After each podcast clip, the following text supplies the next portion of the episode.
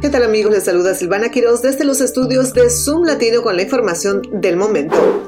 Un hombre del condado de Prince George fue arrestado el viernes por la noche después de secuestrar a una mujer de Washington, D.C. y luego conducirla en un camión U-Haul donde la agredió durante un viaje de un día por las áreas de D.C. y Maryland. Las autoridades descubrieron a la mujer después de intentar detener ese camión, lo que provocó una breve persecución policial el viernes por la noche. El conductor Dennis Bell, de 62 años y residente de Lahan, Maryland, se estrelló en una zanja según la Policía Estatal de Maryland y ahora enfrenta 14 cargos criminales a pesar de la terminación de la política de control migratorio del título 42, no se ha visto un aumento inmediato en los cruces ilegales en la frontera entre Estados Unidos y México. Esto según datos del gobierno obtenidos por la cadena CBS. El primer día sin esta política, la patrulla fronteriza detuvo alrededor de 6.300 migrantes, una disminución significativa en comparación con niveles récord anteriores.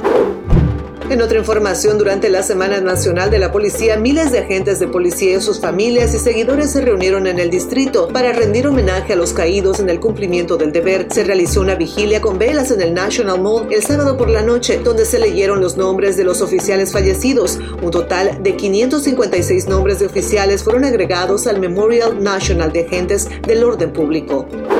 De esta manera llegaron las noticias más relevantes del momento. Recuerde visitar nuestra página zoomlatino.com y por supuesto seguir en compañía de Radio Éxito 24.com. Soy Silvana Quiroz. Hasta la próxima.